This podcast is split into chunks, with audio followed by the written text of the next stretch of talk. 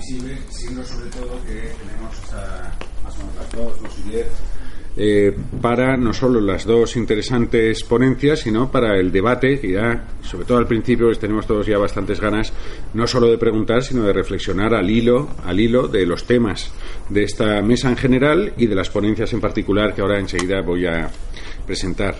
Recuerdo que esta primera mesa eh, no tenía un ámbito tan estrictamente jurídico, a diferencia quizá de las otras dos. El título general de la mesa es Desafíos del uso del Big Data e inteligencia artificial y algoritmos para el buen gobierno y la transparencia. Es decir, si en las otras dos sesiones eh, el enfoque será algo diferente, en esta ocasión es el uso de estas herramientas tecnológicas para las finalidades de, dentro del ámbito del llamado gobierno abierto. Bien, en estas dos conferencias que, vamos a ver, la primera de ellas la va a impartir Eva Campos. Eva Campos es eh, profesora titular acreditada de periodismo de la Universidad de Valladolid. Es muchas más cosas, pero yo destacaría sobre todo pues que es eh, los años eh, te, dan en la universidad, en este sitio tan maravilloso en el que hemos tenido la suerte de trabajar algunos, te dan la ocasión de que profesionalmente coincides con personas que, eh, aparte de que profesionalmente son muy brillantes, pues encima luego te demuestran que son mucho más brillantes en su vida personal. Y este es, como no podré decir menos en otros casos, pero en el caso de Eva es eh, particularmente. Mi, mi, conexión con Eva inicial fue, eh, bueno, previamente ya la había habido, pero sobre todo en una tesis doctoral de 2006 fue 2009. 2009 la tesis doctoral en la que tuve la suerte de participar y yo sigo pensando que de los tribunales que he estado es la mejor tesis doctoral que he estado. Tendría que recapitular en todas, estaba alguna, recuerdo una militar también extraordinaria, pero me pareció eh, deslumbrante. Eh, esa tesis no era una tesis, eran cuatro o cinco tesis. De hecho, en las publicaciones que resultaron, solo una de las pequeñas partes, y era un libro que es una de las referencias. En el año 2009 trabajaba todos estos temas de democracia, uso de nuevas tecnologías, no ha dejado de hacerlo, otra de los miembros del tribunal pues percibió algo similar a lo que yo percibió y creo que tuvo la suerte de más o menos acoger académicamente a Eva Campos a lo que le ha llevado a poder tener este futuro más o menos relativamente cierto en la Universidad de Valladolid. Pero bien, sin más y sin menos, no me quiero enrollar, hemos tenido la suerte de coincidir en diversas ocasiones, también gracias a Guillermo López, que en comunicación en Valencia también fue una de las primeras personas, no sé si su primer manual sobre estos temas fue el del año 2003, cuando en España es que nadie sabía casi ni anexar un adjunto a un correo electrónico y aquí ya había personas que igual que en derecho eh, hacíamos nuestros primeros pinitos, pues en periodismo eran la referencia. Y de la mano de, Guillermo López pues viene también frecuentemente a Valencia. Sin más y sin menos, eh, el título de su intervención es Comunicación política y algoritmos, conformando estrategias informativas para el Parlamento y Gobierno abierto del siglo XXI. Gracias. Muchísimas gracias, Lorenzo, por esta cariñosísima y amable presentación que no sé si me merezco y espero no defraudar ahora con, la intervención que sigue. Quiero empezar mm, no solo agradeciéndote tu presentación, sino también eh, tu invitación y a todo el equipo que ha permitido que hoy esté aquí aprendiendo y disfrutando de este congreso que, bueno, espero que coincidan conmigo, pero ha empezado, a mi modo de ver, con, muy buen pie y, que, espero que, continúe así. Por la parte que, que me toca, intentaré poner mi granito de arena. Bueno, creo que hay un pequeño desajuste con, con, el título que ha, dicho Lorenzo y el que yo había apuntado. Debo confesar que el error es mío, porque hemos estado revisando la versión y el definitivo es el que ha, que ha apuntado él. Pero bueno, en todo caso, viene un poco a referir de lo que voy a hablar ahora mismo, que es un poco cómo se está utilizando eh, los algoritmos en la comunicación política en España, ¿no? Tanto desde los partidos políticos, que es eh, dentro del grupo de investigación del que formo parte y que dirige el profesor eh, Guillermo López de la Universidad de Valencia, como digo, tanto de los partidos políticos como eh, de otras instituciones y representantes políticos. Como quiero ajustarme, voy a intentar eh, ceñirme a un guion que tengo preparado para no, irme demasiado de los tiempos. Bueno, la imagen que aparece en pantalla, que no sé si pueden leerla, pero yo ahora les, les descifraré unos fragmentos, es una captura eh, del software implementado por el Partido Popular en el año 2012 y que se denomina Calisto. En aquel momento, el Partido Popular de Castilla y León había detectado que entre sus políticos eh, había, entre sus cargos, había grandes carencias de comunicación interna y externa y entonces decidieron apostar por un programa de asesoría y consultoría política. Entre todas las funcionalidades que tenía este complejo software eh, llamado Calisto eh, estaba una parte que es eh, Calisto Live, que es el que forma parte de la captura de la pantalla. Es una herramienta que escucha cualquier intervención oral y tras ello ofrece prácticamente de forma simultánea datos, ideas, argumentos al representante político que lo tiene instalado bien en su móvil, en su tableta o en su ordenador. Este software se extendió un poco más adelante a, la base, al, al, ámbito nacional, Partido Popular Nacional, bajo la dirección de María Dolores de Cospedal, y por supuesto asistir a programas de televisión, a reuniones de trabajo, a sesiones parlamentarias, no era lo mismo con que sin Calisto. Si vemos algunos fragmentos, porque entiendo que por la distancia quizás eh, le resulte un poco complicado ver, en la, columna donde no aparece ningún color eh, hay fragmentos, ideas eh, de un discurso parlamentario de Pedro Sánchez. Y en la, a mi derecha, en la, en la columna de la derecha, la que tiene colores, aparece contraargumentos que le da el software Calisto para poder debatir o dar ideas sobre eso que está hablando, en este caso, Pedro Sánchez. Los argumenta también, los clasifica por colores, atendiendo un poco a los marcos discursivos, un poco teniendo en cuenta también las categorías temáticas, etc. Solo, si me permiten, y sin ánimo de alargarme mucho, pero creo que, que la experiencia vale la pena, eh, voy a leerles un argumento y un contraargumento que ofrece Pedro Sánchez y Calisto Life para sus políticos. Dice Pedro Sánchez, también tenemos en nuestra mano aumentar el permiso de paternidad y maternidad y poder hacer realidad la igualdad salarial entre hombres y mujeres. Y responde Calisto Life. Presentaciones de maternidad, paternidad y excedencias por cuidado familiar hasta diciembre de 2015. La Seguridad Social ha tramitado 278.806 de paternidad hasta diciembre. Otro marco, por ejemplo. Señorías, dice Pedro Sánchez, el acuerdo de gobierno que presenta esta investidura quiere limpiar a España de corrupción con leyes que permitan evitar que se produzca. Y responde Calisto. Evidentemente es un marco informativo claro que dice desviamos atención, cambiamos de tema. Radiografía de la educación en España, le propone Calisto. El año 2015 terminó en España con un abandono escolar temprano del 19,97% según los datos de la encuesta de población activa, conocidos la mañana del 28 de enero de 2016. De manera que esta tasa se se sitúa por debajo del 20% por primera vez en la historia de nuestro país. Como Pedro Sánchez sigue hablando de corrupción, dice, y con leyes también que persigan y castigan esa corrupción cuando se produzca. Entonces ya sí, Calisto Live dice a su político que lo está aportando. Declaraciones de Pedro Sánchez del 21 del 12 de 2014, programa de televisión Salvados cita literal de Pedro Sánchez según Calisto. La corrupción afecta a todos los partidos políticos y tan hipócrita es quien dice que hay partidos corruptos y partidos que no lo son como aquellos que dicen que todo el régimen es corrupto. Bueno, con estas versiones de Calisto Live, la persona, el político que lo está leyendo, tiene al momento, de forma simultánea, según el, partido según el político que está escuchando, le ofrecen como ve argumentario político. Coincidirán conmigo cuando digo que ir a programas de televisión, sesiones parlamentarias, reuniones, no es lo mismo con que sin Calisto. Y es solamente un ejemplo. Bueno, esta es una noticia de cuando eh, Cospedal compra a este informático, eh, bueno, un desarrollador eh, de, de, Castilla y León, lo lleva a su equipo nacional y para entonces implementa el programa para altos cargos del partido, simplemente creo que eran en aquel momento 150.000 que lo podían portar. Bueno, es un ejemplo es un ejemplo de cómo los partidos políticos están utilizando eh, la comunicación algorítmica en España actualmente. Es solo un ejemplo de los muchos que podemos relatar. En las elecciones generales de 2015 y después en las siguientes de 2016 se ha demostrado ya que la comunicación algorítmica forma parte de las de las estrategias comunicativas de todos los partidos con representación parlamentaria en España y, por supuesto, que su crecimiento es imparable. Las ventajas para los políticos son innumerables, habría que ver si para los ciudadanos lo son también. Esta realidad, como seguro se pueden imaginar y ya saben, no es exclusiva de España. Desde las elecciones de Trump estadounidenses de 2015, el uso de datos para hacer campañas de comunicación segmentadas y personalizadas ha sido una constante desde Reino Unido en 2017, la campaña para el referéndum de la Unión Europea el año anterior y, como acabamos de relatar, también en las españolas. Habrá que ver el siguiente ciclo electoral qué impulso va a tener la comunicación política algorítmica. Algunos autores ya vienen señalando que se desconocen las consecuencias que puede tener el uso político de los datos producidos por los ciudadanos en red.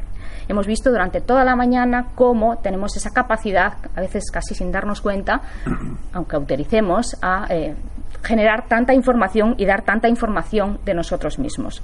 Son todavía las dudas que se generan y la idea de que la información de los ciudadanos esté siendo utilizada por los actores políticos para promover su éxito muchas veces electoral, plantea cuestiones relativas a la transparencia y su comportamiento democrático, sobre todo cuando se les presupone a nuestros representantes políticos que deben tener un comportamiento ejemplar.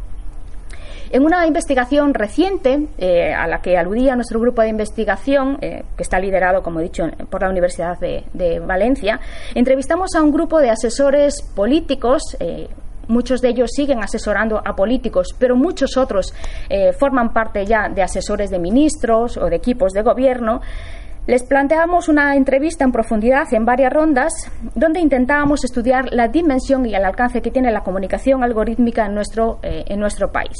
Más allá de prácticas concretas como Calisto Live que hemos visto, creo que vale la pena extraer algunos fragmentos de estas declaraciones que compartían con nosotros.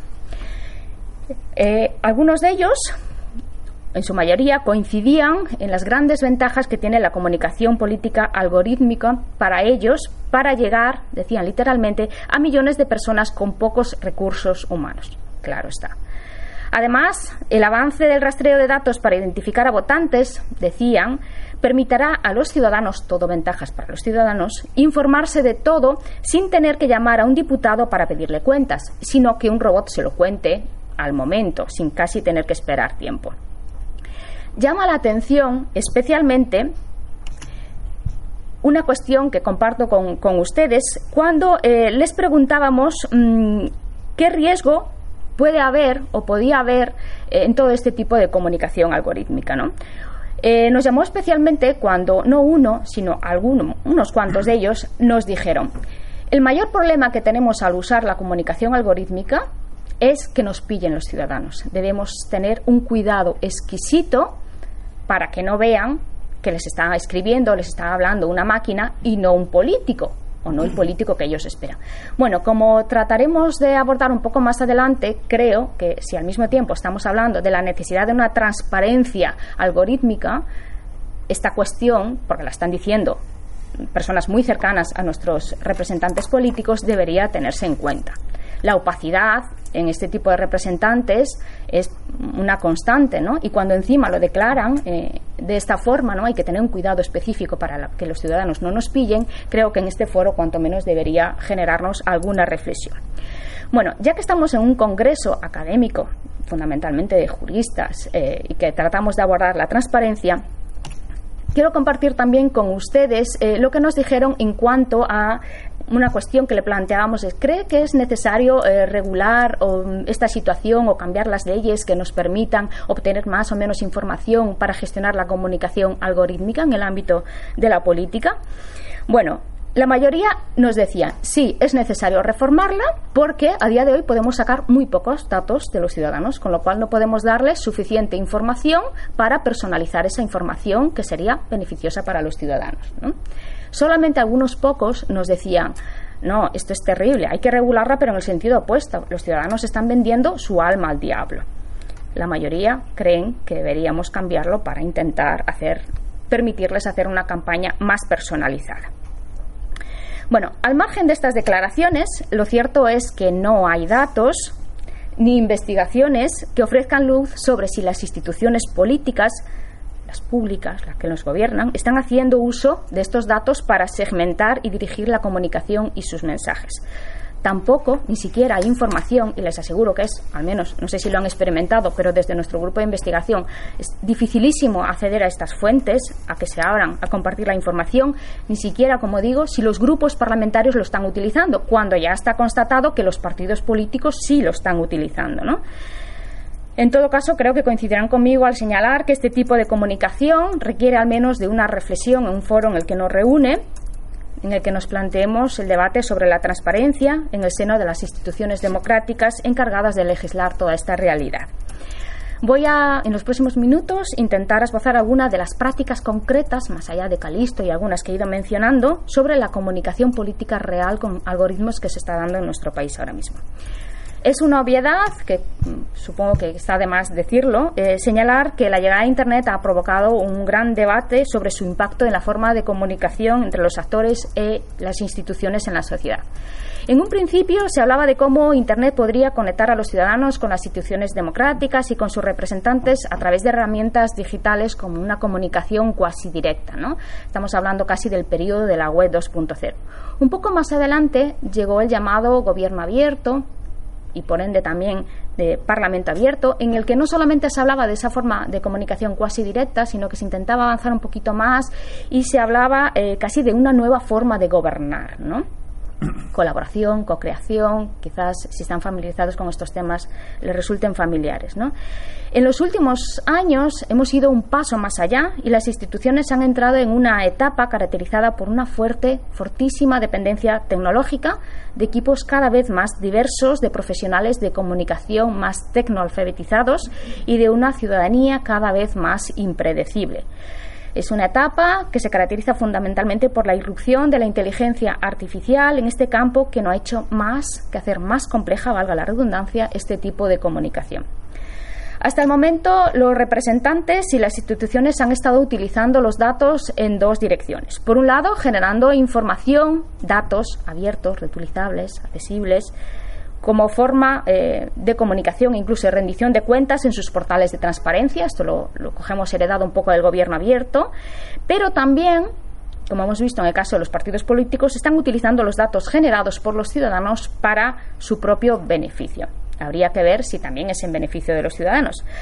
Algunos autores han señalado que las tendencias actuales de comunicación avanzan fundamentalmente hacia la microgestión de los ciudadanos a través del Big Data, y hacia el control centralizado de la información por parte de élites políticas cada vez y comunicadoras cada vez más tecnoalfabetizadas. Estas estrategias de comunicación podrían derivar en un gobierno a la carta, que sería casi un estado superior o más avanzado del gobierno abierto, haciendo que cada ciudadano recibiese información únicamente personalizada o al gusto, según el rastro que van dejando en la red, el rastro digital, que dejan, como decía antes, a veces casi sin darse cuenta de ello, por el simple hecho de navegar en Internet y con ello no solamente van dejando información sobre sus datos personales, sino también sobre sus preferencias. Son ya varios los informes oficiales que vienen alertando del riesgo que ello puede acarrear. Y siento de verdad la orientación tan pesimista, tecnopesimista que estoy dando en esta intervención. Quizás luego en el foro podamos darle otra orientación. Entre otras cuestiones, estos informes eh, oficiales advierten de que la creación de grandes bases de datos públicas deben evitar la monopolización de datos por parte de las grandes empresas, sobre todo que están usando estos datos públicos, que son fundamentalmente del sector tecnológico, y, el, y al mismo tiempo demandan una mayor transparencia y responsabilidad algorítmica mediante la creación de un cuerpo que se encargue de auditar esta aplicación de la inteligencia artificial. Desde el Parlamento Europeo, la Comisión y otros parlamentos, como puede ser, por ejemplo, la Cámara de los Lores, se han emprendido recientemente mecanismos para tomar en consideración dimensiones y regular las aplicaciones de la inteligencia artificial y todavía existen muchísimas reticencias en este sentido, como bien saben. Por ejemplo, a pesar de que la Cámara de los Lores recientemente se ha mostrado proclive a tomar medidas o mediar en este asunto, el gobierno del Reino Unido entiende que no es necesario abrir este camino porque su uso se está enfocando principalmente desde una perspectiva empresarial donde el gobierno no tiene que implicarse. En efecto, a menudo el análisis de los portales de datos seguramente coincidirán conmigo y si no luego lo podemos debatir, están impulsados por los intereses de empresas privadas, como decía anteriormente, fundamentalmente del sector tecnológico, que utilizan los datos para crear aplicaciones para clientes, pero los gobiernos que publican sus datos a través de sus portales de datos, luego no siguen las aplicaciones que están teniendo ese uso de los datos, ni siquiera lo que se desarrolla por parte de estas empresas a posteriori. ¿no? De todo ello, la literatura científica da cuenta en la última década de dos tipos de comunicación algorítmica que se ha desarrollado fundamentalmente. Uno de ellos es la que emana de arriba abajo, la clásica comunicación vertical, donde los representantes, la élite, las instituciones toman grandes cantidades de datos y a partir de la recopilación y la minería de datos en redes sociales consigue una comunicación personalizada a grupos claves, dirigidas a grupos claves de ciudadanos. Por supuesto, el uso de datos en la comunicación en sí mismo no es una novedad, pero sí lo es el potencial de Internet para la vigilancia de la información y la oportunidad que ofrece para profundizar más aún en el sentimiento de los ciudadanos. En la mesa anterior, en la conferencia anterior también se venía hablando un poco de ello y es ahí quizás el reto más inminente al que parece que vamos avanzando. Un segundo modelo es el que se basa en un modelo más descentralizado, de abajo arriba, colaborativo y dirigido por lo que Gibson, Rachel Gibson, denominaba las campañas de iniciativa ciudadana, que se centra en las posibilidades de participación, de acciones de activistas ciudadanos, voluntarios y partidarios que determinan la dirección o el foco de una campaña. Como he dicho, voy a intentar citar únicamente algunos ejemplos de prácticas reales, eh, digamos en un estado de desarrollo maduro, incipiente, crecimiento, incertidumbre, que se están aplicando ahora mismo. Dentro del primer modelo, la comunicación política de arriba abajo, en los últimos años, su máxima expresión se ha dado fundamentalmente en el uso del Big Data para la segmentación de los mensajes, pero incluye otro tipo de comunicaciones, como puede ser la automatización de mensajes para la preproducción, producción y difusión. El uso de datos para la segmentación es, por tanto, a día de hoy, el más frecuente en la preproducción de la comunicación política. Al, al, usar esta herramienta se obtiene información muy detallada del público objetivo, al que se quiere dirigir y esta eh, información permite focalizar, enfocar y personalizar mensajes a grupos segmentados muy muy concretos a partir de datos demográficos como la edad, el código postal, la religión, el género, combinados con todo ese eh, banco de datos que vamos dejando con nuestros likes, con nuestros intereses, se puede identificar a ciudadanos susceptibles hacia un tema, hacia una campaña y enfocar el mensaje político mediante técnicas que le permitan refinar muy claramente sus estrategias de comunicación. Sin embargo, aparte de esta segmentación de información, también se puede utilizar la inteligencia artificial para la medición de estados de opinión e incluso para tomar decisiones públicas. Anteriormente se refería a algún caso, ¿no? Me consta que se han utilizado eh, para eh, la predicción de toda la crisis de refugiados en Europa, hacia qué países van, cómo se van a orientar, predecir crisis humanitarias a través de señales de móvil e incluso ver qué se están haciendo desde otro tipo de instituciones. ¿no? Nos da información para saber hacia dónde podemos emprender nuestras propias decisiones y estrategias comunicativas. Lo que responde, corresponde a la fase de producción de mensajes. Eh, la actividad más eh, voluminosa a día de hoy es eh, la elaboración de discursos automatizados que también ya se está implementando en nuestro país. Desde borradores de discursos pronunciados por representantes y gobernantes que a través de patrones y de palabras clave permiten elaborar borradores y que luego los políticos y sus asesores perfilan y adaptan a cada caso. Se publican mensajes, también se ha constatado en las anteriores elecciones, en perfiles de redes sociales elaborados por, por máquinas, también boletines de noticias e incluso se están aplicando los primeros borradores eh, de, notas de prensa para elaboración de notas de prensa de forma automatizada. En la fase de circulación, eh, los asistentes virtuales son los más avanzados, los que permiten conversaciones con ciudadanos. Antes hablábamos de Siri, pues puede ser una aplicación, ¿no? y con ello lo que se está mejorando es eh, el llamado compromiso político 2.0, que en los últimos años se venía denunciando un poco la falta de compromiso político y que de alguna forma el uso de este tipo de máquinas permitirían una mayor y más ágil respuesta por parte de los políticos. Al margen de esta comunicación, caracterizada, como decía, de un modelo eh, de arriba abajo, otros autores eh, han señalado la comunicación en Internet como una oportunidad para desarrollar un modelo mucho más intercomunicado que otorga a los ciudadanos conectados e interesados a un papel mucho más activo, más participativo a través del segundo modelo de comunicación que refería anteriormente. Estos autores señalan que la comunicación que parte del ciudadano adquiere una visión mucho más emancipadora para ellos a través de una actividad mucho más creativa y colaborativa mediante la cual el ciudadano permite desarrollar formas autónomas de comunicación y complementarias complementarias a las instituciones. Con ello, además de la implicación, perdón, este era un ejemplo de chatbot, con ello Además de la implicación a ciudadanos voluntarios y activos, se está aludiendo a las organizaciones intermediarias para catalizar la información. Este desarrollo va a representar un cambio distintivo e importante en la comunicación, ya que se puede identificar modelos de campañas comunicativas que se originan más allá de las estructuras y del control de los representantes institucionales. Estas campañas pueden ser, por un lado, las que se articulan y agregan a través de demandas políticas, como por ejemplo las derivadas de los lobbies, de las acciones en red, como Change, Abad, etc.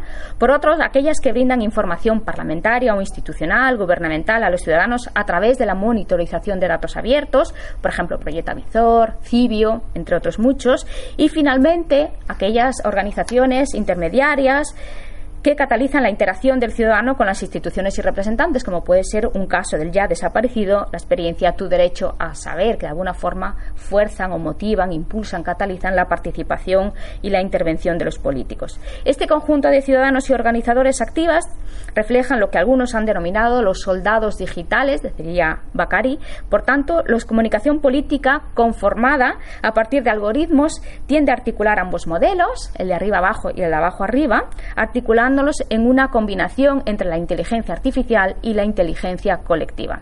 De esta forma, la comunicación que se genera reconoce la creciente importancia de las organizaciones intermediarias, estas que acabamos de referir, no oficiales, más allá de las instituciones y de las organizaciones representativas clásicas. Los autores consideran, por ello, que se desafía el enfoque de comunicación clásica profesionalizado que ha dominado el modelo desde la posguerra y potencialmente, sobre todo, se ha incrementado y ha dominado las últimas tres décadas y que, estaría llegando a un modelo de transformación. Ya para ir acabando, voy a apuntar, que no sé si me estoy pasando de tiempo, voy a ir apuntando unas ideas para el debate en base a cuatro eh, puntos fundamentales eh, recogidos a modo de retos, considerando un poco el estado de arte de la literatura o, digamos, estas inquietudes que dibuja eh, la literatura científica para plantear un escenario futuro de la comunicación. En primer lugar, eh, habrán visto que no he definido en ningún momento qué es la comunicación algorítmica, ¿no? Ese es uno de los grandes retos. Es necesario definir de qué estamos hablando. Más allá de la descripción de prácticas comunicativas concretas, no existe un acuerdo. Mm, yo no he podido, no he conseguido, ni a través de la literatura, ni siquiera a través de las características, de definir qué es la comunicación algorítmica política a día de hoy, ¿no? Puesto que una de las recomendaciones del Parlamento Europeo es que ciertos robots deberían estar registrados eh, en un organismo regulador, cabría preguntarse qué es un robot, qué acciones comunicativas tendría y deberían tener, qué estatus legal, que esa es la recomendación y por eso se lo planteo a ustedes en este foro, debería dársele, ¿no? ¿Qué elementos clave deberíamos tener en cuenta a la hora de empezar a hablar de ellos? Como estrategias, cuando hablamos de las estrategias de comunicación y de los usos políticos y representativos que se están haciendo, dónde están los límites. En segundo lugar, uno de los elementos más sensibles en la comunicación, lo decía anteriormente, es la emoción. En un futuro, como ya hemos visto antes eh, en la primera conferencia, cuando las máquinas comiencen a interactuar con otras máquinas sin participación humana y comiencen a realizar funciones basadas en estas interacciones, los marcos legales, los sociales, los éticos, los tecnológicos tradicionales se van a erosionar.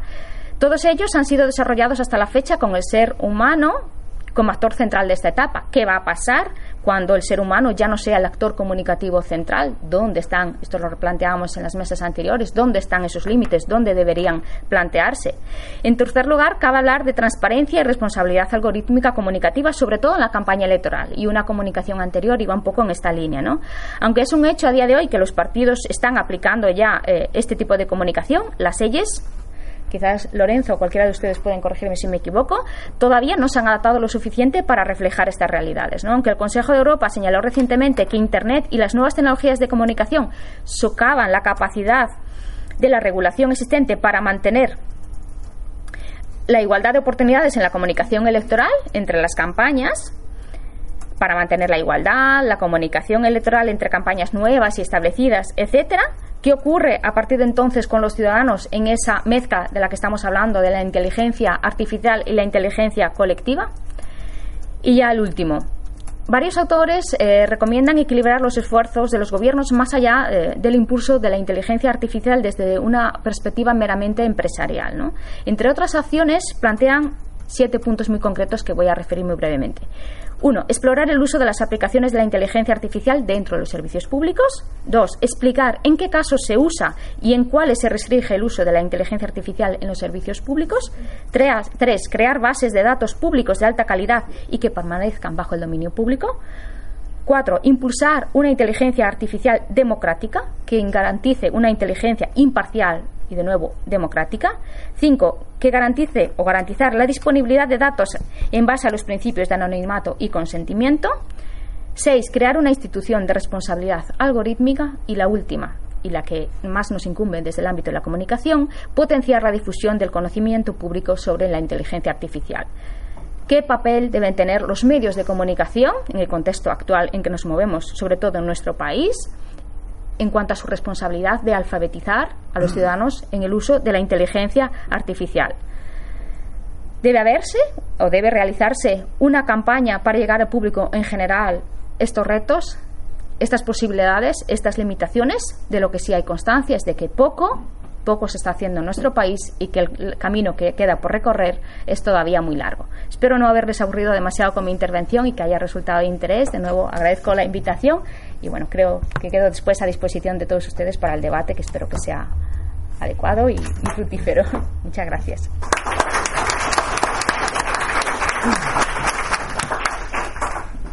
Pues muchísimas gracias, Eva. Eh,